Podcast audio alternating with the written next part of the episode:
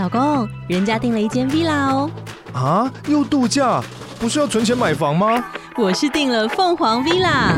哇，竟然有千平花园，十五项休闲公社，回家就像度假哎！而且花园比房子还要大呢，还有我最爱的游泳池，耶！龙大营建 villa 生活，十年防水保固，二至三房，零七三九八五五五五，凤凰 villa。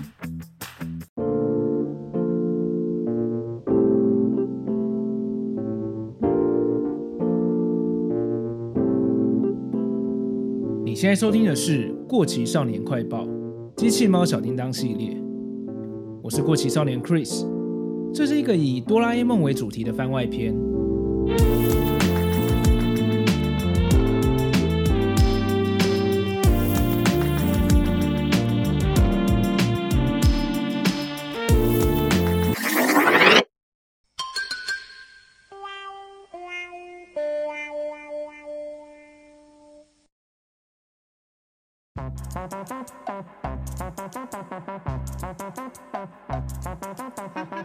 大家好，今天这集是好久没有做的机器猫小叮当系列。这系列我还有蛮多主题想要跟大家分享，还在想要先做哪一方面的。刚好前阵子我在网络上终于买到我小时候曾经有过非常有回忆，后来不小心搞丢了的传说中的台湾制大长篇。那是台湾漫画出版业还没有在购买国际版权的时代。由青文出版社出版，台湾人自己画的小叮当大长篇漫画《大雄精灵世界》。其实它在二手书市场上不是完全找不到，但是它真的太稀有了，所以这系列一共六本青文出版的台制大长篇单行本，之前的二手价格被哄抬到一本三千甚至五千块以上。前阵子我真的是运气好，在二手社团里面遇到了佛心卖家。让我用非常合理的价格买到这本我小时候的回忆《大雄精灵世界》，真的让我很感动。所以今天这一集，我想要来介绍一下这段台湾过去的盗版黑历史。在九零年代，台湾这边除了有仿制、盗版哆啦 A 梦短篇漫画的内容，当时市面上还有各种打着小叮当这个 IP 出版的各种产品，包括像成语故事。或科普知识等等的教育漫画或书籍，还有一些让小朋友了解生活常识的广播剧录音带，都是被用小叮当里面的角色来制作内容。这些是我自己有亲身经历过、看过、听过的东西。但是其实还有一些更厉害，连我小时候也没有经历到的台湾制作小叮当作品。在八零年代，一九八三年，竟然还有台湾本土的动画公司制作的小叮当动画电影。在电影院里面上映，这些作品在一九九二年台湾的新著作权法通过之后，都已经成为历史文物了。今天我就详细介绍一下各种台湾人创作的小叮当作品吧。在开始介绍这些盗版作品之前，必须要先谈一些时代背景，才能知道背后的缘由。所以就先让我讲一些台湾漫画的历史吧。台湾在日治时期受到日本影响。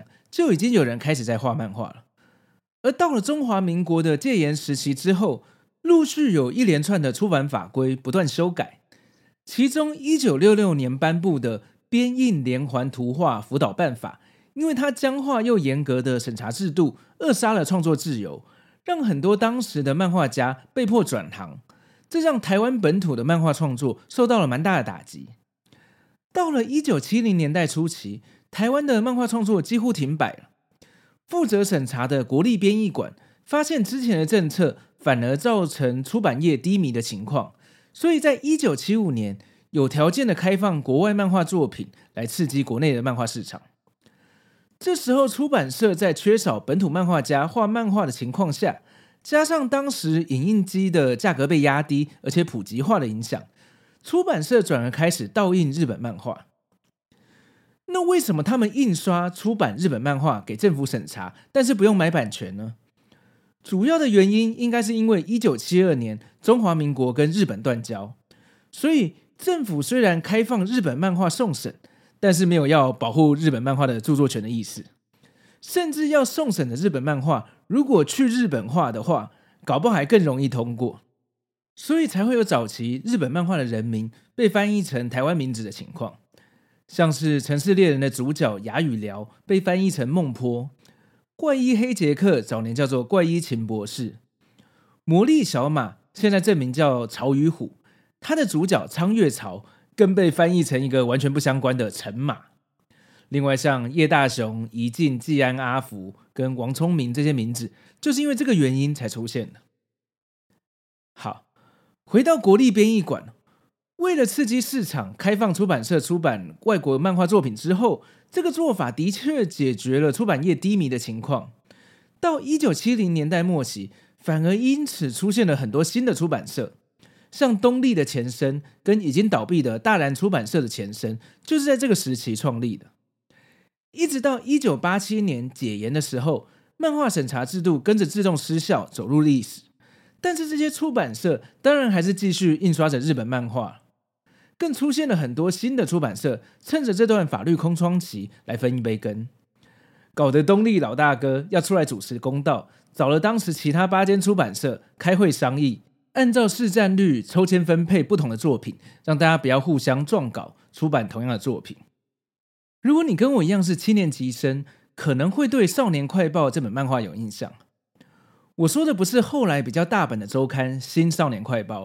而是比较小本的，小时候可能会在泡沫红茶店、早餐店或是理发店里面看到的《少年快报》，里面连载的漫画都是日本当红的超强作品，像是《七龙珠》《城市猎人》《乱马二分之一》《神龙之谜》跟《电影少女》，全都在同一本小小的漫画杂志上。这就是因为当时不用取得日本授权，造成当代的强作都在同一本杂志出现的现象，真的是美好的年代。一直到一九九二年，台湾正式通过新著作权法，日本漫画要正式授权才能在台湾出版，才结束了台湾漫画出版的大盗版时代。所以你可以发现，像东立的《新少年快报》跟大然的周刊《热门少年 Top》，都是在一九九二年出现。以上大略就是台湾当时无版权印刷日本漫画的前因后果。那回到主题。当年各家出版社的小叮当作品，不论是盗印或是台湾自己修改创作的内容，都是在一九八七年解严到一九九二年新著作权法启动之间这个模糊地带时期出现的。接下来我就来分享一下，在那个百家争鸣的小叮当时代，有哪些比较经典的作品吧。首先，当时真的有太多不知名的出版社在印小叮当的漫画了。我自己小时候也有好几本，因为随便在杂货店都可以买得到。还有那种一本十块、只有手掌大小的随身单行本，也是我的童年回忆。而品质比较好的出版社则有两个，一个就是青文出版社出版的《机器猫小叮当》，这应该是盗版小叮当时期最知名、大家也最有印象的版本吧。一共出了两百三十六本，最早的第一集是一九七六年就出版的。我自己比较常看到的，则是九零年代后的第一百多集之后的版本。当时这本算是半月刊，每半个月就要出一本，所以很快的就追上日本的最新进度了。所以在原稿不够的情况下，青文出版社开始培养台湾的漫画家来画小叮当的内容。大概会有几种不同的方式，例如把藤子 F 不二雄老师的其他短篇作品，像《二十一世纪小福星》《齐天烈大百科》等等。拿来把角色改成小叮当里面的人物，或是从一些已经有的原稿中剪剪贴贴组合修改成新的短片。等到这些台湾漫画家技术比较成熟之后，也开始能够自己创作完整的短片了。所以在这些轻文版的《机器猫小叮当》系列里面，甚至可以看到一些厂商业配的内容。像我就看过当时蛮红的一个零食唐三鼠出现在漫画里面打广告。而在尝试过台湾漫画家自制的短篇小叮当故事之后，他们更开始创作大长篇。青文出版的台湾制大长篇分别有《维新大作战》《大雄精灵世界》《光之旅》《超次元战记》《模拟地球》跟《梦冒险》，一共有六部。其中参与的作者后来也都成为了知名的漫画家，像是孙家玉、许培玉跟刘明坤等等。我这次买到的《大雄精灵世界》就是刘明坤老师的作品。他的《精灵世界》跟《光之旅》跟其他的大长篇有一点点不一样，内容有很大一部分是他自己建构的一个精灵与魔法的世界观。里面的原创角色艾萨克，后来也被刘明坤老师创作成自己的作品《艾萨克传》，在当年也独立发展出蛮成功的王道少年漫画系列。关于刘明坤老师跟《艾萨克传》，我之后会另外再做一集节目跟大家分享。而这些台湾自制的小叮当大长篇的详细内容，我也都会再独立的做节目介绍。接下来，我想介绍另外一个我觉得当年做的很棒的无版权时代小叮当漫画。就是阳明出版社版本的《机器猫小叮当》。阳明出版社本来是做童书出版的，出版过一些日本的童话故事绘本，还有各种幼教取向的书。其中他们出版的《机器猫小叮当》封面上号称是豪华版，因为它的大小比一般的漫画单行本还大，也比较厚，印刷也不错，但是每本售价要一百五十块。跟当时其他出版社一本大概三十到四十块比起来，真的是豪华了很多。但的确也蛮有收藏价值的。我家里面也有几本阳明出版社版本的大长篇。内容的部分，除了一般的小叮当短篇故事之外，每一集的最后几页会有一些藤子 F 不二雄老师的其他作品，常常会有小超人帕门，还有一些比较惊悚的短篇漫画。我后来才知道那是 SF 短篇集里面的故事。像我小时候就看过经典的短篇《放血鬼》，还有一篇是主角忽然可以看到隔天的报纸新闻，然后看到自己跟朋友发生山难的故事。这几篇都是我小时候特别有印象，常常看到的阳明出版社版本的漫画。另外，在他们的盗版小叮当中，也有台湾人自己绘制的作品，其中有个新角色小叮咚，就完全是他们原创的。在这个豪华版机器猫小叮当的角色介绍里面，有提到小叮咚是小叮当的朋友，是世修的表妹徐小丽家里面的机器猫。这个徐小丽也是阳明版自创的角色。小叮咚长得跟小叮当一样，差别只在它有耳朵而已。我常常看到有一集的内容是小叮咚跟小叮铃来到一个海边城镇，跟金鱼猎人在抢夺什么东西之类的，其实还蛮精彩的。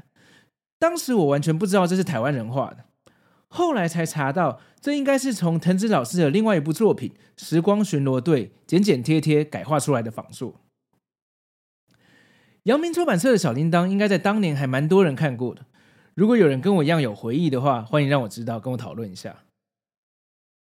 另外，阳明出版社除了有出一般的小叮当漫画之外，也有拿小叮当的 IP 出了很多儿童读物作品。像我小时候家里有一套小叮当漫画成语小百科，其实它也只有封面画了小叮当，里面的内容只能说稍微用了一点像藤子 F 不二雄老师的画风来画的成语故事而已。但我还真的因为喜欢小叮当，重复看了这套好几次，所以学到不少成语就是了。以上就是我印象比较深刻的台湾自制小叮当漫画的相关作品，不知道你有没有看过呢？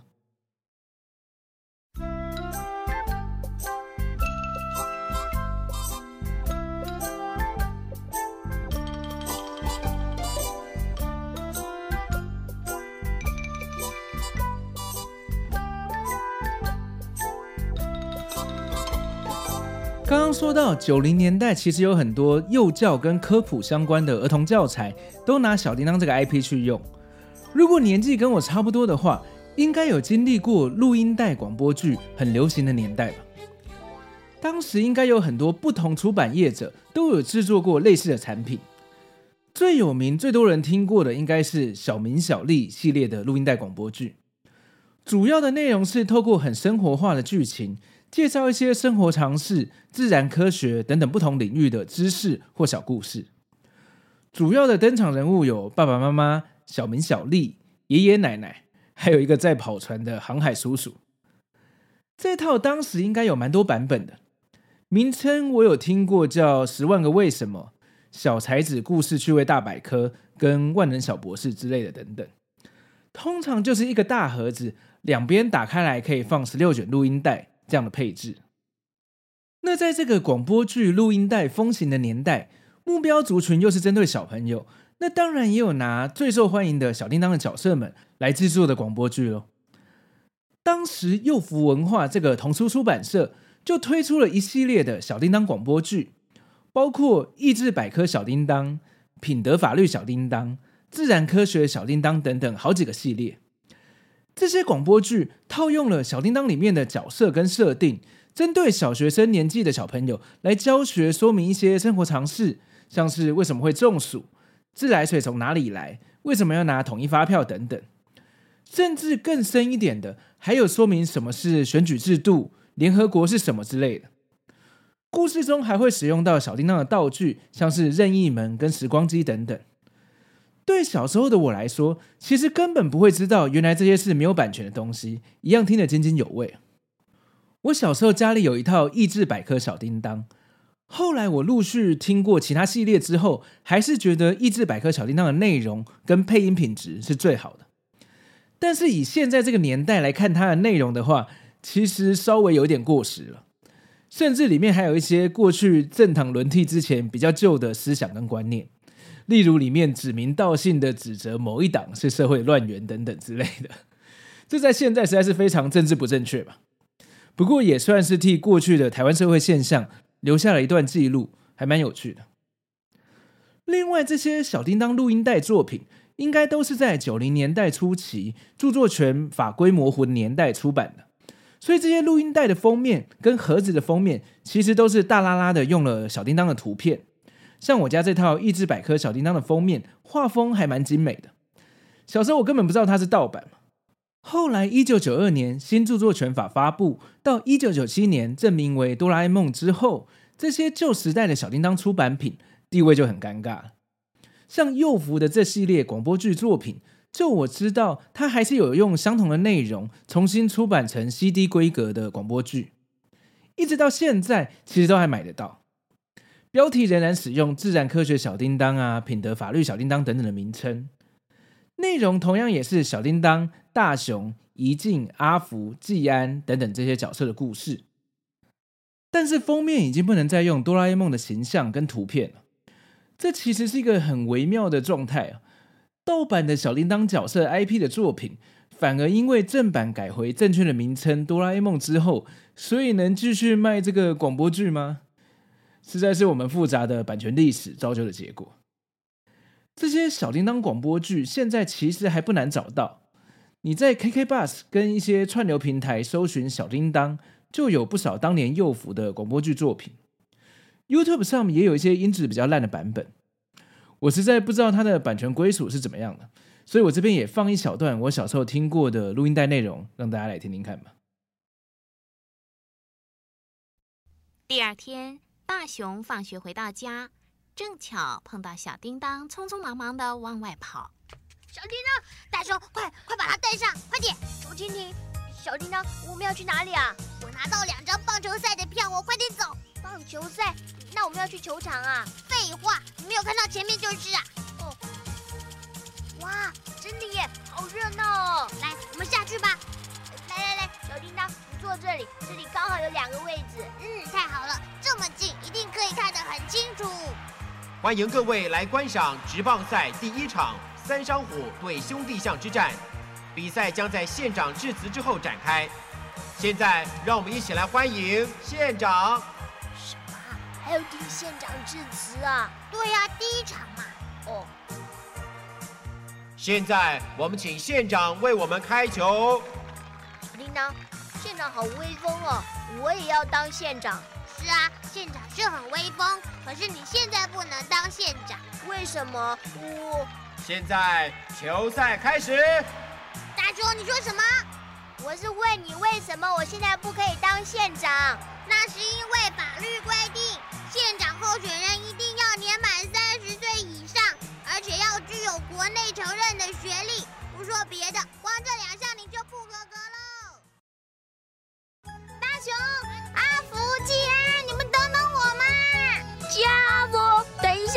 下，怡静在叫我们，哎，等他一下嘛。哦。哎，啊，累死我了！老师才说自由活动，你们就不见了，害我一直找你们。哎，不是技安跟阿福拉着我就跑，好像怕老师抓他们一样。才不是嘞！大小，你胡说。技安说的对，我们是想才四十分钟而已。要把握时间啊！好啦好啦，那现在我们去哪里？到处走走嘛。是啊，怡静，你就跟我们一起到处走走看看嘛。好吧，这公园很大，有的我们走呢。不知道有没有人也听过这些东西呢？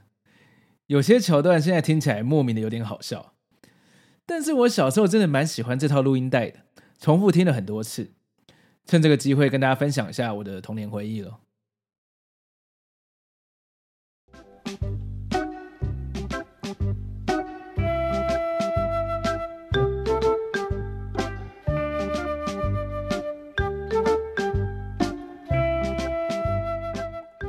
要跟大家介绍的这个，因为年代比较早，是连我自己都没有亲自看过的神秘作品。原来台湾曾经自己制作过小叮当动画电影，一九八三年的春节期间在电影院上映。当然，这也是完全没有跟日本买版权，现在已经是成为黑历史的传说中的作品了。要介绍这部电影的话，又得先聊一下台湾早期的动画代工产业。比较年轻一点的听众，不知道能不能想象，在八零年代，台湾曾经是全世界最大的动画代工厂，全世界三分之一的动画都是由台湾的宏广卡通公司制作的。九零年代初期的迪士尼动画电影，包括阿拉丁、狮子王、花木兰等等，也都是由宏广卡通的动画师所画出来的。很多后来的知名漫画家，像麦仁杰。赖有贤、林正德、任振华等等老师，也都曾经在红光卡通里面任职。而除了动画代工的业务，他们当然也有尝试制作自己的作品。而就在我前面说到，在台湾还在戒严的时期，漫画都可以不用跟日本买版权，直接印刷出来给政府审查内容后出版了。那不买版权就拿小叮当这个 IP 来制作电影，似乎也不太奇怪了。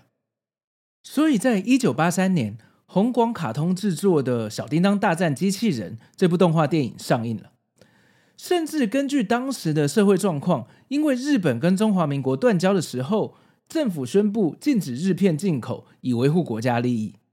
但这部《小叮当大战机器人》却被人检举说是日本片，使得这部电影的发行商精准影业公司的负责人到新闻局郑重的否认《小叮当大战机器人》是日本片。还说日本的小叮当脚上穿的是木屐，他们制作的小叮当是穿鞋子的，可以证明这部电影不是日本片。然后新闻局才通过这部《小叮当大战机器人》可以上映。这段历史现在看起来也太多可以吐槽的事情了吧？光是这个发行公司的发言就可以看出这个负责人完全不了解小叮当啊。然后政府的反应感觉有点像哦，原来是盗版的，那我就放心了。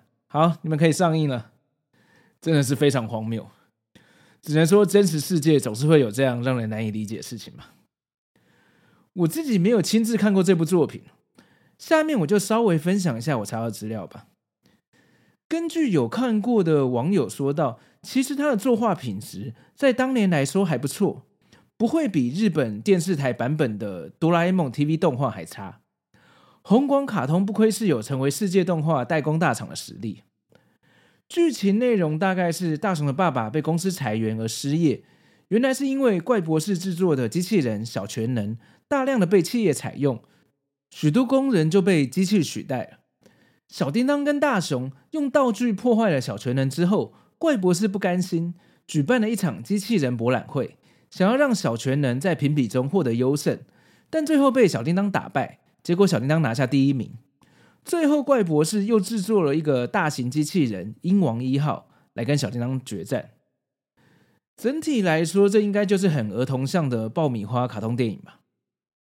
我个人猜测，应该是一点都没有想要稍微模仿出藤子老师版本哆啦 A 梦的故事内涵吧。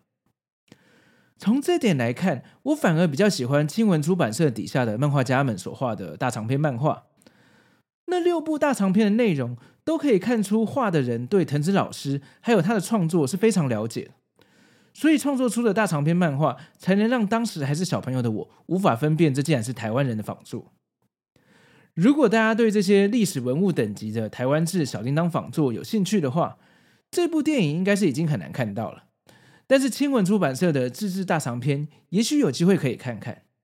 如果你找不到的话，那就再请锁定《过期少年快报》这个节目，我之后都会在节目中详细跟大家介绍。